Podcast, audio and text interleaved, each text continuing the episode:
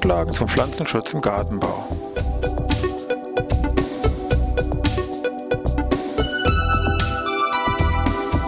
Ein wöchentlicher Podcast der Forschungsanstalt für Gartenbau an der Fachhochschule Weinstefan von und mit Thomas Lohrer. Für Gartenbaustudenten und alle anderen, die sich für Krankheiten und Schädlinge an Pflanzen, deren Biologie und Bekämpfung interessieren. Thema heute EU-Zulassungsverordnung und EU-Rahmenrichtlinie. Ja, ich begrüße jetzt eine neue Podcast-Ausgabe hier aus Weinstefan Pflanzenschutz im Gartenbau.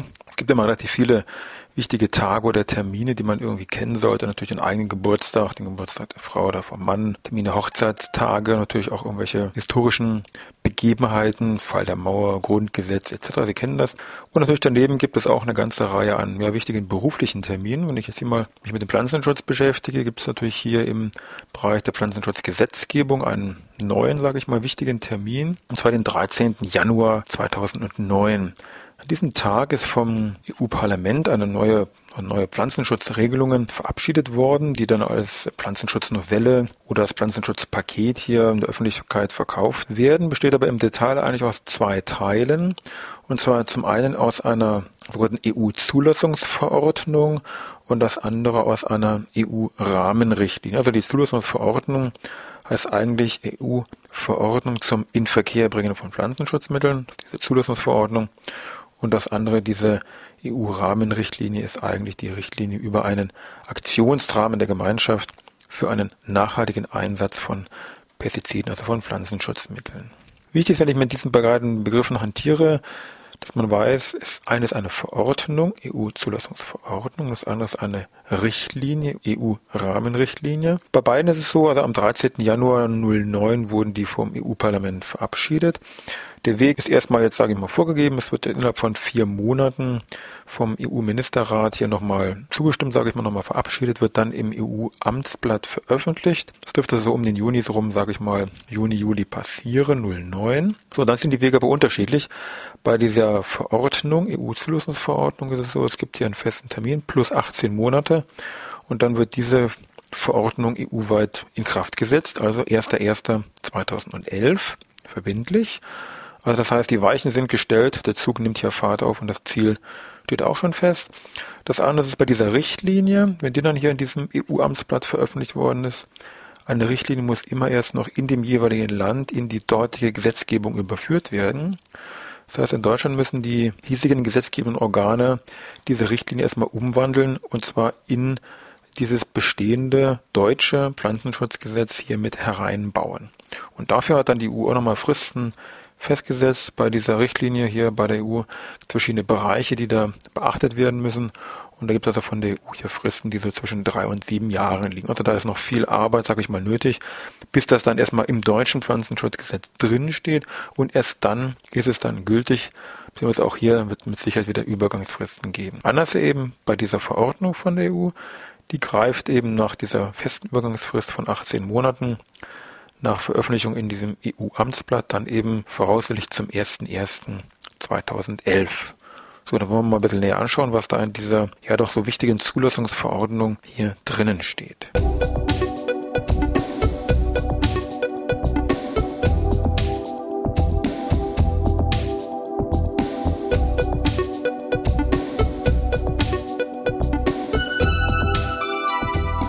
Diese neue EU-Zulassungsverordnung wird also hier die Zulassung von Pflanzenschutzmitteln im Rahmen der EU also komplett neu regeln. Und dafür wurden hier sogenannte Cut-off-Kriterien geschaffen, also Kriterien, wenn die eben von diesen einzelnen Wirkstoffen nicht erreicht werden, dann, ich sag mal, fallen sie hinten raus, also können in diesen großen Topf der EU-weit zugelassenen Wirkstoffe nicht mit hereingenommen werden. Und diese Cut-Off-Kriterien war sicher ein großer, ich sag mal, Streitpunkt oder Diskussionspunkt im Rahmen von diesen einzelnen Lesungen, wo hier dieses, äh, dieses Gesetz oder diese Vorschläge diskutiert worden sind.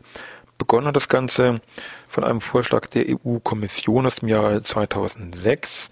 Die damaligen Kriterien werden ungefähr 30, 35 Prozent der Wirkstoffe zulasten hier von diesen Cut-Off-Kriterien hinten rausgefallen. Es gab dann weitere Verhandlungen beim EU-Parlament, da ging es ja teilweise bis zu 80 Prozent der Wirkstoffe wären hier rausgefallen. Dann gab es noch Ministerrat weitere Lesung und und und. Zum Schluss konnte man sich, sagen wir, im Prinzip nicht ähm, konkret verständigen. Es wurde dann ja ein entsprechender Vermittlungsausschuss angerufen, also zwischen dem EU-Parlament und dem EU-Rat, der sogenannte Trilog, wo sich hier die EU-Kommission als Mediator dient.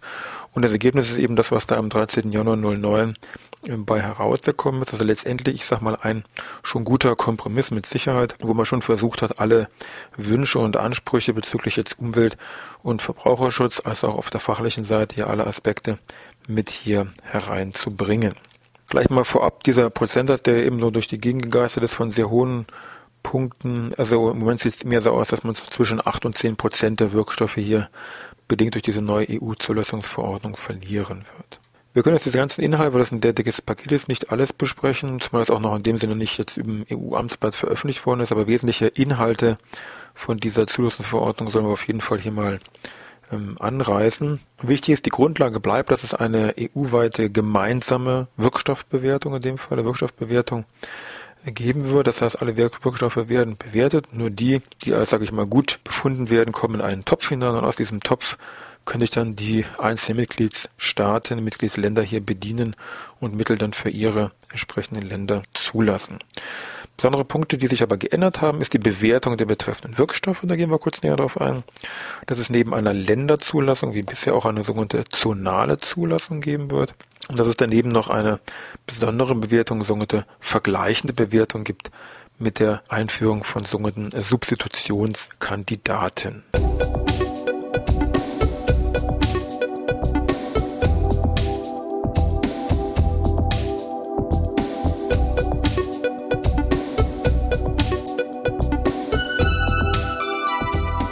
Also geändert hat sich im Wesentlichen erstmal die Bewertung der betreffenden Wirkstoffe, wobei mit dem Begriff Wirkstoff jetzt auch in dieser Liste entsprechende Synergisten und Safer namentlich hier mit ähm, aufgeführt werden, aber das nur am Rande. Es wurden also jetzt hier zur Bewertung sogenannte Ausschlusskriterien geschaffen, sogenannte Cut-off-Kriterien für konkret die konzentrierten Wirkstoffe, also nicht für das formulierte Pflanzenschutzmittel, sondern für die konzentrierten Wirkstoffe. Und diese Cut-off-Kriterien wurden getrennt für den Bereich Gesundheit und für den Bereich Umwelt festgesetzt. Und wenn eben ein Wirkstoff hier diese bestimmten Cut-off-Kriterien erfüllt, sage ich mal, dann fällt es hinten raus, kann also nicht in diesen großen Topf der EU mit aufgenommen werden und damit können ich diese Länder dieses Wirkstoffes dann nicht mehr bedienen. So, Cut-off-Kriterien für den Bereich Gesundheit wird man häufig vielleicht dieses Kürzel äh, CMR lesen. C steht für Karzinogen, krebserregend. M steht für Mutagen, also für Mutationshervorrufen. R steht für reproduktionstoxisch. Das ist diese Abkürzung CMR. Daneben taucht ja noch wahrscheinlich der Begriff oder das Kürzel ED auf. Auswirkungen auf das Hormonsystem oder ID-endokrine System. Wobei hier aber noch die Bewertungsraster noch ausstehen. Da lässt sich dann die EU nochmal knapp vier Jahre, sage ich mal, maximal dafür Zeit. Für diese einzelnen Cut-Off-Kriterien gibt es unterschiedliche Bewertungsstufen, je nachdem, ob ich den Bereich Mensch hier im Fokus habe, das ist die Kategorie 1, oder das Tier, die Kategorie 2. Das wäre also diese Cut-Off-Kriterien für den Bereich Gesundheit. Die Cut-Off-Kriterien für den Bereich Umwelt, da geht es im Wesentlichen um die Persistenz, also um die Beständigkeit der Stoffe in der Umwelt. Auch hier gibt es unterschiedliche, ich sag mal, Fachbegriffe, die da oder Fachabkürzungen, die da geschaffen worden sind. Bekannte Abkürzungen, die in dem Zusammenhang hier häufiger auftreten, ist POP, das ist der persistente organische Schadstoff. Dann PBT, persistent, bioakkumulierbar und toxisch und VPVB sehr persistent und sehr bioakkumulierbar.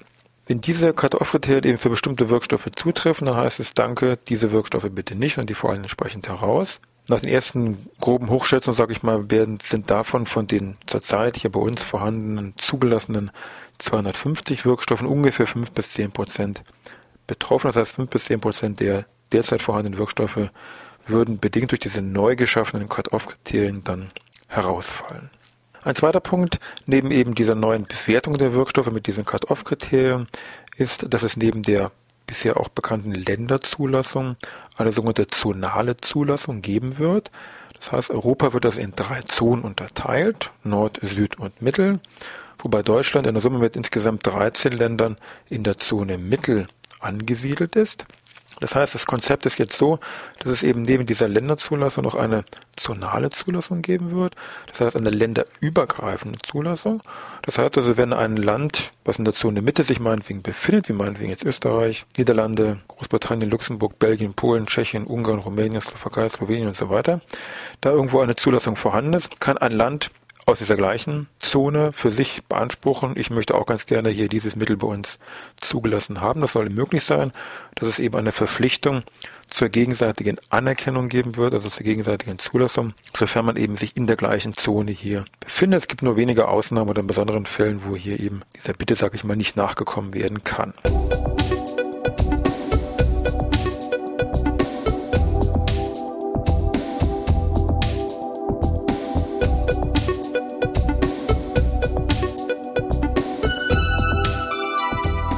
Eine weitere Neuheit jetzt in dieser äh, EU-Zulassungsverordnung ist der Begriff des sogenannten, des sogenannten ja, Substitutionskandidaten.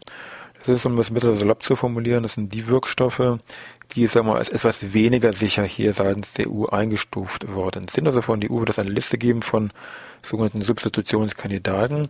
Und das Ziel oder der Wunsch ist jetzt hier, dass wenn ich für ein bestimmtes Anwendungsgebiet, also bei einer bestimmten Erreger, einer bestimmten Kultur, äh, jetzt einen weiteren Wirkstoff habe, den ich statt diesem jetzt mehr kritischen Substitutionskandidaten verwenden kann, dann ist eben der Wunsch seitens der EU, dass man dann eben regional, also sprich in jedem EU-Land selber geregelt, diesen jeweiligen Substitutionskandidaten herausnimmt und nur dieses etwas weniger giftige Pflanzenschutzmittel, den weniger giftigen Wirkstoff hier verwendet. Das regelt aber letztendlich jedes EU-Land für sich und die Zulassungsbehörden haben eben hier verschiedene Möglichkeiten, eine Ja-Nein-Entscheidung entsprechend zu forcieren, wobei aber unter anderem auch unter anderem zum Beispiel solche Resistenzfaktoren mit hereinfließen, weil ich kann natürlich kein Resistenzmanagement betreiben, wenn ich nur einen Wirkstoff in einer bestimmten Kultur habe. Also aus diesem Grund ist mit Sicherheit schon sinnvoll, auch mehrere Wirkstoffe hier zu haben. Also das muss dann jeweils im betreffenden EU-Land abgewogen werden, wo nun hier die Entscheidung hingeht. Ja, das wären jetzt soweit mal in der Kürze der Zeit so die wichtigsten Punkte, Stichwort dieser Cut-Off-Kriterien für Gesundheit und eben Umwelt, diese zonale Zulassung und dann eben hier diese vergleichende Bewertung mit diesem ja, Substitutionskandidaten. Wenn dem alles nach Plan läuft und das entsprechend im EU-Amtsblatt jetzt Mitte des Jahres veröffentlicht wird, dann ist eben Beginn des Ganzen ab 01.01.2011. Kurz zum Schluss zu dieser EU-Rahmenrichtlinie, hat man zu Eingang ja erwähnt, die ja dann auch äh, von der EU in diesem EU-Amtsblatt veröffentlicht wird, dann aber erst noch innerhalb des jeweiligen Landes in die lokale Gesetzgebung umgewandelt werden muss, also sprich ins deutsche Pflanzenschutzgesetz überführt werden muss. Und da haben wir noch ein paar Jahre Zeit, weil da bestimmte Fristen für gesetzt worden sind. Nur kurz zu den Inhalten. Bei dieser EU-Rahmenrichtlinie geht es im Wesentlichen um solche, ich sag mal, Schlagwörter wie integrierter Pflanzenschutz, Sachkunde für den Anwender, Kontrolle von Pflanzenschutzgeräten, der Einsatz auf bestimmte Flächen komplett hier zu verbieten oder bestimmte Behandlungstechniken zu streichen, wie meinetwegen hier Luftbehandlung. Also das sind alles Sachen, die aber hier schon in Teilen, wie gesagt, hier aber durch frühere Gesetzgebung aber schon vorhanden sind. Stichwort Sachkunde, Stichwort Kontrolle von Pflanzenschutzgeräten, die jetzt einfach nur nochmal EU-weit hier geregelt werden sollen. Aber das ist eben noch so eine getrennte Geschichte, weil das eben erst ins deutsche Pflanzenschutzgesetz hier mit überführt werden muss und dann erst es hier dann auch rechtsgültig ist. Gut, damit soll erstmal hier Genüge geleistet sein. Also wichtig war eben heute, es gibt eben eine neue EU-Novelle, EU-Paket, Stichwort EU-Zulassungsverordnung, EU-Rahmenrichtlinie mit unterschiedlichen Inhalten, die mit Sicherheit hier Termin 13.01.09 ganz zentraler Termin sind für die Gesetzgebung hier, für die deutsche Gesetzgebung, was die Zulassung von Pflanzenschutzmitteln oder allgemein den Einsatz von Pflanzenschutzmitteln angeht. Ja, vom Thema natürlich heute ein bisschen trocken, so Gesetzgebung, klar ist nicht jedermanns Sache, aber doch eine wichtige Basis sollte sich jedoch jeder hier irgendwie mal ein bisschen, ja, sachkundig im wahrsten Sinne des Wortes zu diesen Bereichen hier tun. Ja, ansonsten nächste Woche wahrscheinlich wieder irgendeine Krankheit oder ein Schädling, wollen wir mal sehen. Ich wünsche noch was, dann wieder bis Dienstag.